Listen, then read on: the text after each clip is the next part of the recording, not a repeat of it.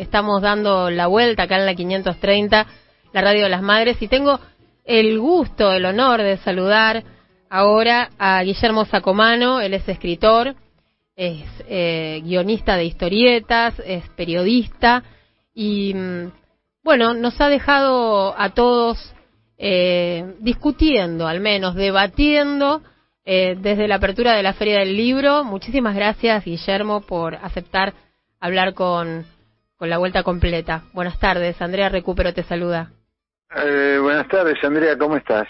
Muy bien, muy bien, muy contenta de, de recibirte en el programa, de, de poder eh, tener un intercambio. Eh, sé que nuestros oyentes lo, lo van a, a disfrutar mucho también porque, eh, bueno, eh, eh, conmocionó, movilizó, eh, sucedieron muchas cosas después de escuchar tu palabra en la apertura de la Feria del Libro. Eh, sí. Sí, entiendo que yo? no sé Eh, cómo lo estás viviendo vos y eso es lo que quiero, quiero que nos cuentes. estoy un poco cansado de mí en estos días.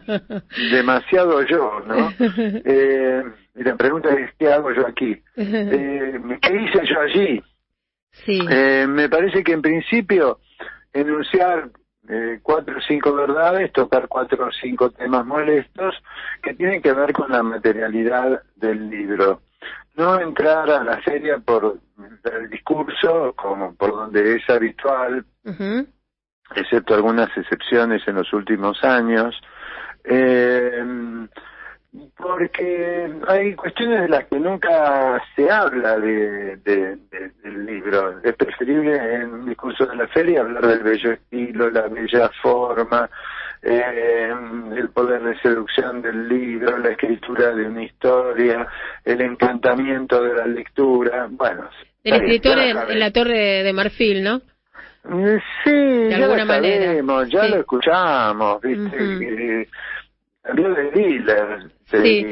Eh, mira, si, si, si me permitís, el, el, el otro día cuando, cuando escuché tu discurso eh, y estuvimos eh, muchos eh, eh, comentándolo y pensando y reflexionando acerca de él, a mí me, me vino a la memoria eh, un personaje tuyo, eh, el oficinista.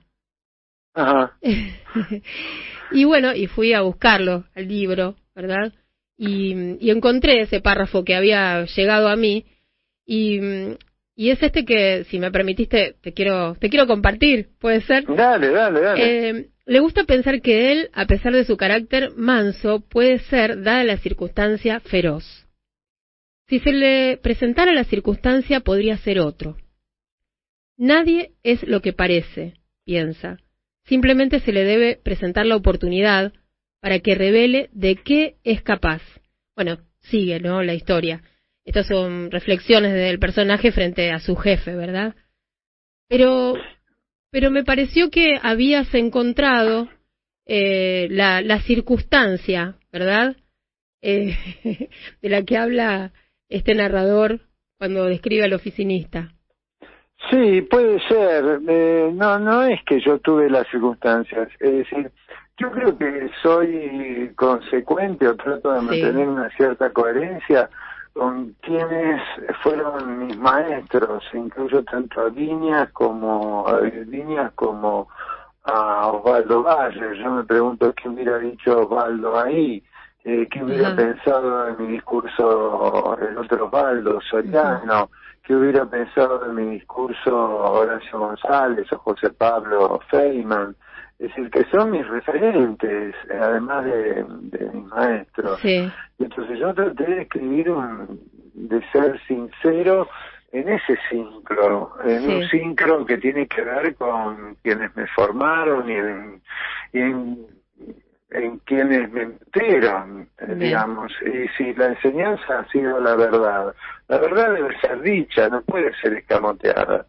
Creo que el escandalete que se armó, eh, que seguramente va a ser olvidado porque todo es circunstancial, eh, aunque tal vez no, me dicen porque está circulando en, en ámbitos docentes el discurso. Espero que tenga algún efecto. sí, Pero como sabemos, la realidad es tan dinámica y tan cruenta en nuestro país. ¿no? Eh, yo no soy tan optimista. ajá. Bueno, también está circulando eh, entre periodistas y comunicadores y también hay algunas propuestas, sobre todo vinculadas con esto que vos planteaste del espacio donde se desarrolla la Feria del Libro, ¿verdad? ¿Por qué en la rural, justamente eh, en este en este lugar, ¿no? Que eso lo he planteado yo en el texto. Sí, eh, exactamente. Y, y, esto está circulando entre, entre periodistas, entre comunicadores, y están tirando algunas ideas, ¿no? Hablaron de Tecnópolis, hablaron de eh, la ex ESMA, bueno, lugares, ¿no? Donde se podría hacer este la feria. El asunto es que se busca un espacio que tenga la magnitud suficiente para eh, recibir una amplia masa de, lectores. Ok, fenómeno, todo bien. Ahora, ¿por qué no Tecnópolis? La ex ESMA no sé si alcanza, pero digo Tecnópolis. Son lugares, Tecnópolis yo creo que es el temor a que el público sea otro.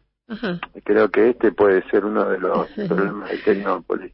Si vos estás interesado por la Feria del Libro y vivís en La Matanza, te es igual ir a Tecnópolis que ir a, a, Plaza Italia. Sí, sí.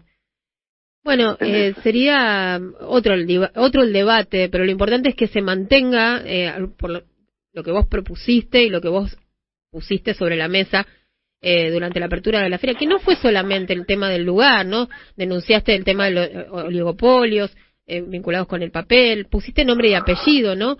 hablaste de Blaquier, de Urtubey, de Martínez de Oz, en fin, llenaste de contenido los, estas ideas. Sí, por esa, por esa, por esta misma razón, por haber puesto esto que vos llamás con, contenido, que son datos datos irrefutables, datos reales, se me acusa de setentista, se me acusa de... De antiguo. De antiguo, de petardo, se me acusa de estar robusteciendo la grieta. Eh, yo nunca eh, pronuncié la palabra grieta ni la pronunciaría porque no me representa pensaría en todo en todo caso en términos de lucha de clases, de contradicciones sociales, pero no de grieta, ese invento que no sé de dónde viene ya a esta altura, que también le queda a, la derecha. Eh, la mayoría de las críticas la, que, de críticas acerbas fueron de la derecha. Por otro lado, eh, en comparación muy superior fue el respaldo que recibí por haber dicho lo que dije en el lugar donde lo dije. Porque es evidente que si yo esto lo decía en Izquierda Unida o la revista Sudestada o en una revista literaria, no iba a tener la repercusión que tuvo mm, diciéndolo en la feria, ¿no? Exacto, exacto. Eh, que también fue un poco como anular la soga en casa del arcado, lo decía, decía alguien. Guillermo, ¿y a vos te gustaría dedicarte a la política? No, yo me dedico a la política desde la literatura. Bien. Es decir, yo creo que escribir es un acto político, vos no podés escribir ajeno a las presiones de lo real. Así escribas un haiku, una poesía amorosa o un cuento fantástico. Lo real te atraviesa. Te doy un ejemplo. Mirá Casa Tomada de Cortázar. Sí. Eh, es decir, eh, aun cuando puede ser leído como un cuento de evasión, como, una ficción, ahí hay una connotación, y hay algo político, y algo del encierro, de, del miedo a la alteridad. Bueno, es decir, no, no hay posibilidad de huida de, lo real. Eh, eh, la posibilidad de huir es la locura, la locura o el suicidio. ¿La posibilidad de? Huir de la locura.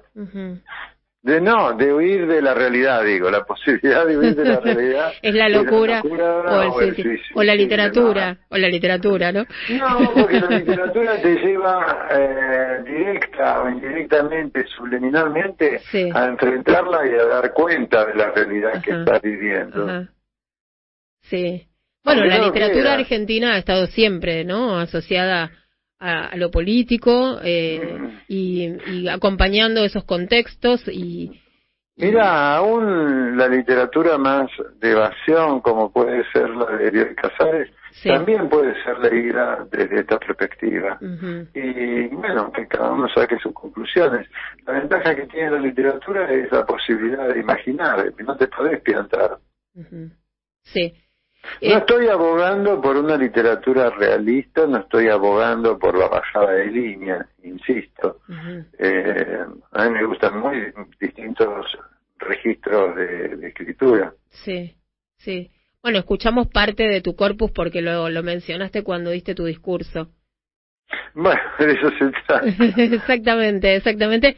Y también, bueno, eh, el, el, el, principio y el final, ¿no? Hiciste, hiciste pie en, en, dos autores para abrir y para cerrar. Sí, eh, no me acuerdo con cuál abrí. Con eh, los oficios terrestres de Rodolfo Walsh. Eh, fue una referencia concreta a Walsh y una referencia concreta a la Carta de la Junta.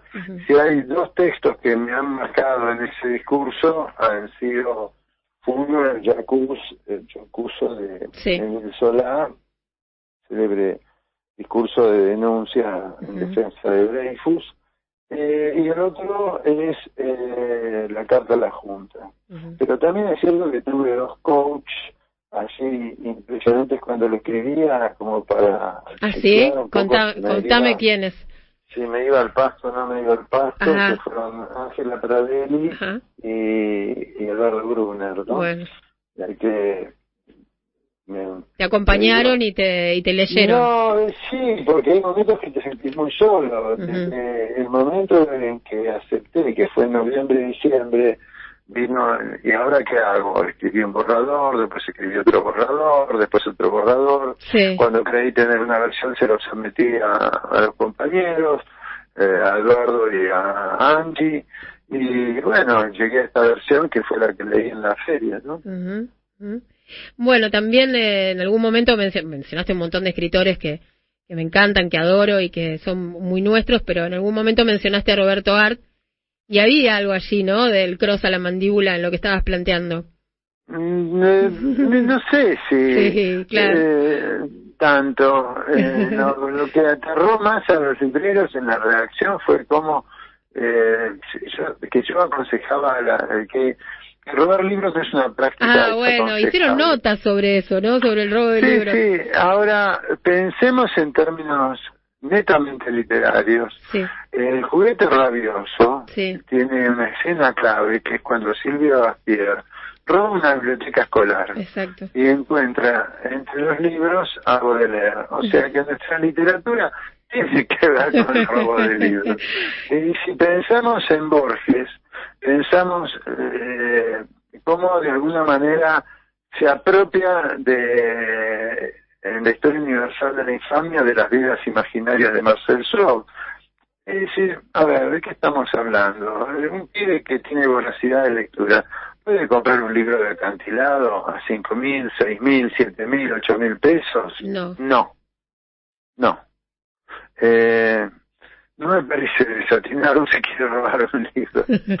bueno, no va a faltar por más que me acusan de adolescente por esta situación, pero bueno, si no hay bibliotecas que tienen esos libros, eh, bueno, uno se hace escritor a los ponchazos, ¿no? A los golpes, eh, no hay otra posibilidad. Escritor, dijiste. Escritor o escritora, sí. Eh, lo mismo. Escritor, escritora, lector. Uno, sí, uno va por el lector también, uno va formándose a medida que va avanzando en lecturas. Es decir, la única manera es avanzar en lecturas. Y, la lectura no está lo suficientemente estimulada. Por otro lado, también es muy complejo porque esto tiene que ver con la crisis económica, política, social que estamos atravesando, con un cuarenta y pico de línea de pobreza, línea de hambre, un pibe que no tiene para comer, ¿puede asimilar conocimiento? Mm. No. Un pibe que está falopeado, ¿puede ir al cole? No. ¿O en qué condiciones va al cole? Eh, una familia tipo, ¿puede comprar libros a tres mil, cuatro mil, cinco mil pesos? No. Mm. Cuando empiezan las clases ya comienza el problema de cómo se compran los útiles y los libros. Y después, ¿cómo se sigue comprando libros? Verdad. Es verdad. Y además hay otras cuestiones asociadas a esto que vos estabas planteando, que es que por esa falta de recursos económicos se reemplaza el libro con otras cosas, ¿no? Eh, el libro lo sustituye Netflix, querida. Claro, claro. Eh, en parte sí, también, eh, bueno, en, en, las fotocopias, los pibes leen del celular, eh, y bueno, eso un poco yo no le quito mérito a la, eh, por supuesto que hay nuevas formas eh, tecnológicas de acceder a la lectura, pero creo que el libro es insustituible, el libro como objeto, es insustituible. Guillermo, eh, me quedo con eso, ¿eh? que el libro es insustituible y bueno, y agradeciéndote muchísimo por esta comunicación. Nosotros nos tenemos que despedir porque se termina el programa, si no me quedaría con vos hablando muchísimo más y agradecerte eh, por, por tus palabras, por, porque, bueno, pusiste eh, en valor la palabra. Eh, bueno, te agradezco. ¿eh? Te agradezco. Te mando un abrazo grande. Un abrazo grande para vos también. Buenas tardes. Guillermo Sacomano en la vuelta completa.